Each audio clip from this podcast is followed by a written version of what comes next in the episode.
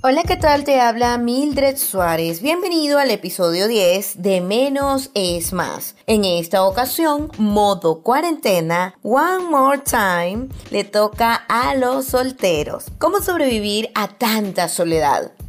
Acompáñame.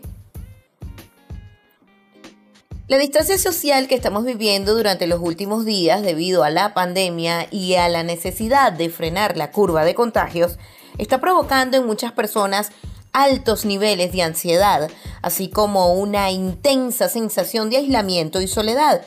He notado que los consejos van enfocados a cómo lidiar con los niños, pareja y poco se habla de los solteros. ¿Cómo puede afectar la distancia social a las personas solteras que viven solas? Uno de los riesgos de esto es que las personas que se encuentran en esta situación pasando tantas horas con la única compañía que ellas mismas, acaben desarrollando un sentimiento de soledad vital muchas veces no ajustado a la realidad y una importante melancolía. Esa sensación puede provocar que se acaben tomando decisiones impulsivas, desesperadas y poco saludables. Dedicar tiempo a conectar con otras personas, aunque parezca contraintuitivo, distancia social no implica aislamiento social. Hoy en día disponemos de numerosos medios para conectar con nuestros amigos y seres queridos, y es importante que los usemos estos días. La realidad es que no solo de WhatsApp o de verlos a través de historias de Instagram vive el hombre, por lo que te recomiendo coordines con tus amistades, amigos para lograr algo por videollamada. Si por lo menos solían salir juntos, compartir alguna bebida, cenar por ejemplo los viernes, los sábados, pueden seguir haciéndolo a través de la pantalla, aunque cada quien esté en su casa. Lo importante es que mantengas el contacto social. Si tú puedes aprovechar para intentar no hablar del coronavirus o hacerlo lo menos posible, mejor que mejor. Hablar abiertamente con tus seres queridos de cómo te sientes. Lo normal es no querer abrumar ni preocupar a tus familiares con emociones negativas.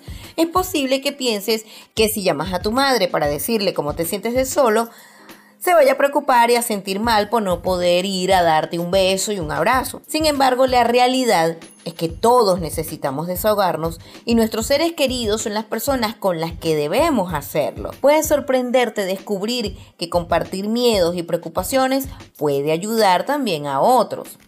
Borrad del teléfono números que no querrás usar, echando de menos a personas en las que llevábamos mucho tiempo sin pensar. Normalmente porque teníamos buenas razones para ello. Por eso el primer paso es conocernos a nosotros mismos y reconocer si corremos el riesgo de hacer llamadas de las que nos podemos arrepentir una vez se acabe la cuarentena. Borrar los teléfonos potencialmente peligrosos es una buena manera de prevenir. Si no puedes borrar el teléfono en cuestión o lo recuerdas de memoria, puede ser de gran ayuda quedar con un amigo, una amiga, en llamarle cuando te sientas muy solo o tengas tentación de llamar a otra persona que no sea tan saludable o adecuada para ti. Y de esta manera vas a alejar un poco ese sentimiento de soledad y dará tiempo a tranquilizarte, a relajarte y dejar pasar ese impulso inicial. Que no salgas de casa no quiere decir que no puedas tener citas. Si los reencuentros virtuales con amigos para tomar café o algo están a la orden del día estas semanas, ¿por qué no vamos a tener citas virtuales? Probablemente no sea la forma más habitual de conocer a alguien, incluso muchos piensan que puede ser peligroso, pero tampoco lo era antes Internet y ahora Tinder y otras aplicaciones están en el teléfono de muchísimos solteros y solteras. O sea, es cuestión de atreverse saltar la barrera física de la cuarentena y por supuesto con ciertas precauciones, ¿no? Sin embargo, ahora tendrás mucho más tiempo del normal y será más fácil que puedas distraerte. Por eso puedes aprovechar este tiempo para mimarte, para aprender a cuidar de ti, para saber cómo tratarte bien, apreciarte y disfrutar del tiempo a solas. Quizás cuando termine esta cuarentena agradezcas todo lo que has aprendido sobre tu persona. Espero que mis palabras te sirvan de ayuda. Muchísimas gracias por oírme hasta acá. En este contexto que te he demostrado, ¿por qué menos es más?